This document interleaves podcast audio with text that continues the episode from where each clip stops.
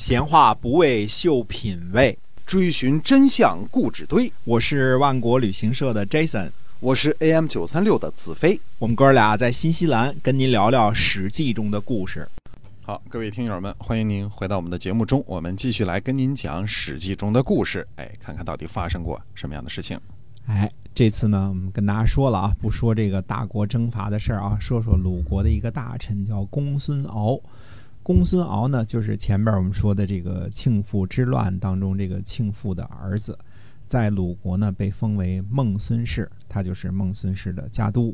嗯，公元前六百四十五年的时候呢，因为徐州我们前面说过啊，徐州这个依靠齐桓公嘛，所以楚国人呢就进攻徐国，徐州的这个徐国啊。三月呢，呃，鲁齐。陈、魏、郑、许、曹七国的这个国君呢，为了救援徐国呢，在母丘呢结盟。当时呢，孟穆伯，也就是公孙敖呢，就率领鲁军和诸侯的军队呢，救援过徐国。所以这个诸侯呢，住在匡地等待，能够率师出征啊，应该是在什么呢？行过冠礼之后。古人呢，男子呢在二十岁行冠礼，就是成年礼，就是啊，就二十岁了，表示你成人了。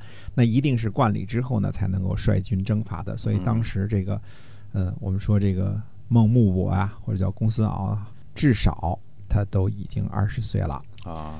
等到公元前六百二十六年的春天呢，周襄王呢，呃，派内史叔服啊前去鲁国参加鲁僖公的这个葬礼。嗯。呃，孟穆伯呢，听说这个内史叔服呢善于给人看相，就带着俩儿子啊，一个叫古和一个叫难，这两个人呢来看相。内史叔服的结论是呢，古呢可以祭祀供养孟穆伯，而难呢将会安葬孟穆伯。这是古的这个下颚呀丰满，他的后代呢在鲁国呢必定昌盛。这一年，呃，秋季呢，晋襄公呢。伐魏之后呢，划定七这个地方的这个田地的这个疆界的时候，孟穆伯呢也前去参加此事。呃，到了冬天呢，孟穆伯呢前去齐国呢开始聘问。公元前六百二十五年呢，因为这个晋国呢攻打魏国的缘缘故呢，孟穆伯呢在垂陇与宋成公、陈共公、郑文公以及晋国的司空呢赤狐呢结盟。嗯，所以孟穆伯呢。在莒国呢娶妻，啊，这个叫代己，所以莒国呢是己氏的啊，就自己的己，哎，所以叫代己。呃，他生了这个孟文伯，代己的这个陪嫁的这个妹妹叫生己，就是当时嫁呢都是嫁嫁姐儿俩啊。生己呢生了这个孟惠叔，这就是前面说的他那两个儿子啊。代己死了以后呢，这个孟穆伯呢又去。举国呢行这个聘礼，嗯，就是又想娶这个举国的公主。那举国人认为呢，说生己呢就应该成为继使，就应该扶正了。于是呢就辞谢了他。这个举国的公主虽然漂亮，但是不嫁给你了，你就把这个生己这个这个，嗯，这个扶正了就得了。孟穆伯呢，于是呢就为堂兄，堂兄是谁呢？呃，堂兄弟是叫东门相仲，就为他呢。举行聘礼，就是在这个莒国呢，说了个媳妇儿。公元前六百二十年的冬天呢，这个徐国呢攻打莒国，那么莒国人呢前去鲁国呢请求结盟，孟穆伯呢就到莒国去参加盟会了，同时呢要为谁呢？东门相助呢迎娶这个莒国的公主嘛，对吧？要娶亲嘛。结果公孙敖呢，孟穆伯呢到达莒国境内的时候呢，这个鄢陵这个地方是山东境内的一个地方啊。他登上城的时候呢，就看见这个举国的公主呢很漂亮，漂亮怎么办呢？自个儿娶了。本来是为堂兄弟去娶的啊，就自个儿去娶了。从前边这个叙述我们看起来呢，孟穆伯或者这个公孙敖呢，呃，现在是大叔级别的了，就是往最少最少了说，也也已经四十五岁了，很可能是不到六十，这这个四十五岁到六十之间这么一个岁数了啊。那你想，这堂兄弟肯定生气啊！本来跟我娶媳妇儿，你自个儿娶了是吧？哎，于是这个东门相中的就很气愤，他就想这个率兵啊进攻孟穆伯，就是攻击他。这个鲁文公呢就准备答应他的请求，也觉得这主不怎么地啊。当时这个这个礼法嘛，对吧？哎，这个时候呢，叔孙氏的这个叔孙惠伯呢就进谏说了，他说：“臣听说呀，呃，内部动用武器呢，这叫动乱；对外动用武器呢，这叫寇。呃，对外动武呢，都有可能伤害到自己；对内呢，则肯定会伤害到自己。有臣子想作乱的话呢，国君呢不加以制止，呃，把这个呃内部的。”弄得跟这个仇寇一样，说这哪能行啊？绝对不行啊！所以鲁文公呢就连忙就阻止了东门相中了，说你不能这个率兵攻击孟氏啊！所以叔孙惠伯呢就为俩人调解啊和稀泥，最后怎么着呢？就让东门相中呢就放弃娶这个女子，呃，同时呢让这个谁啊孟穆伯呀就把这个举国这个姑娘呢送回去举国。俩人呢还像原先一样呢友好如初，这俩人就都答应了。那说就这么着吧，听起来像是个圆满的兄弟之间为了这个兄弟情谊放弃心爱女人的故事啊。估计有人开骂，有有人开始点赞。这个时候开骂的是真性情，点赞的要小心。是。过了一年呢，周襄王死了。呃，孟穆伯呢需要去洛邑呢出趟公差，去给这个周襄王吊丧嘛，对吧？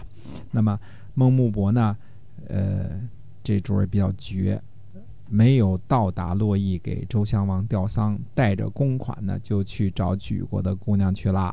嗯，这个故事呢就演变成了一个爱美人不爱江山的故事了。估计这时候又开始有人开始点赞，有人开始开骂了啊。哎，哎这次要小心这个开骂的，所以鲁国呢就立了这个孟穆伯的儿子呢，叫做孟文伯，继承这个孟孙氏的家业，就是家督呢都有人了，你跑就跑吧。孟穆伯呢终于得到了自己心爱的女人，又跟举国的这个公主啊，就生了两个儿子。嗯，不知道是在举国待的时间长了，还是怎么回事呢？这个孟穆伯呢就向鲁国请求说要回鲁国。嗯，这个孟文博呢，就为他父亲求情，最后呢，东门相中呢就同意了，因为这事儿得跟这个堂兄弟商量啊，对吧？哎，东门相中说，呃，回鲁国可以，但是呢，孟穆伯呢不能在上朝参议政事了。啊，孟穆伯呢也答应了，于是呢就回到了鲁国，但是呢不出门活动了。这个孟穆伯呢在家呢待了三年，三年之后呢。孟穆伯把家里的钱财席卷一空，又去举国找自己心爱的女人去了。这次呢，这变成了一个无间道和这个忠贞的爱情故事，而且就有点传奇色彩了啊。后来呢，呃，等于说呢，孟文伯呢，呃，生病了，就是他就向鲁国的国君请求，他说自己的儿子啊太弱了，请让弟弟呢继承这个家督的位置。国君呢也答应了，所以。文伯死后呢，由弟弟惠叔呢继承了孟孙氏的这个家业。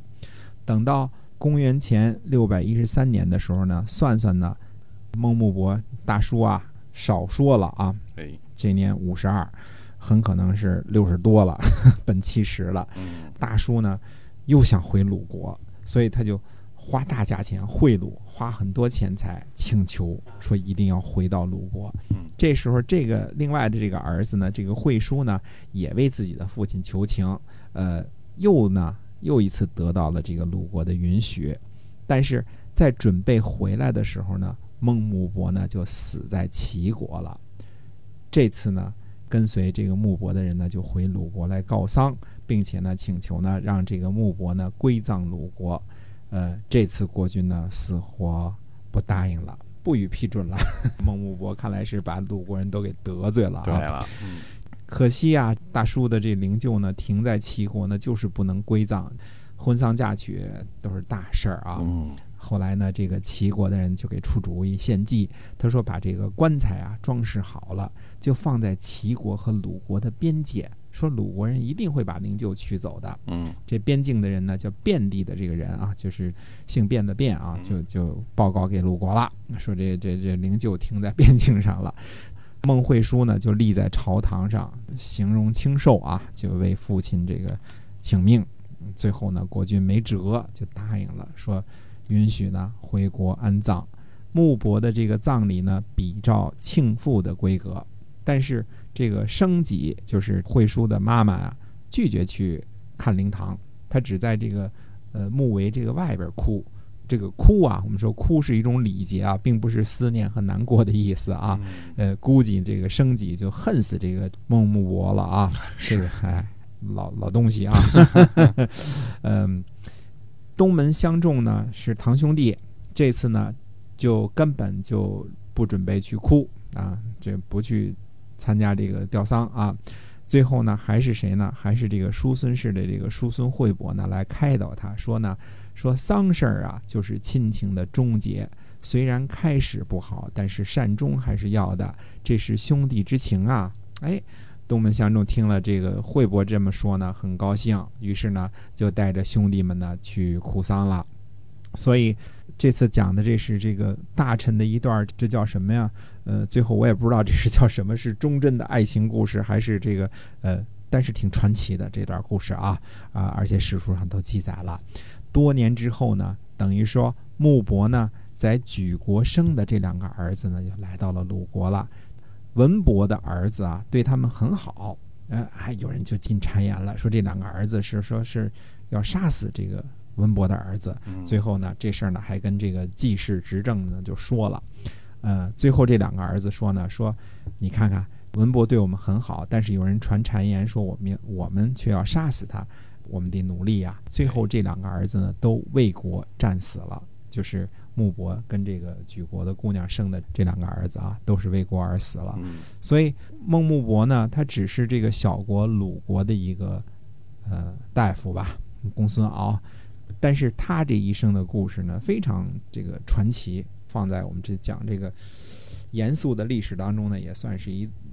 一朵这个不错的一个花絮吧，所以我们这次呢，呃，稍微跟大家轻松一点，讲一下这个呃孟穆伯的故事，或者叫公孙敖的故事，就是为了举国那个姑娘。嗯，下次呢，再继续跟大家讲一讲，回到这个晋国和秦国之间，看看秦晋之好之后的秦晋是一种什么样的局面。嗯，那么下回再跟大家接着说。好的。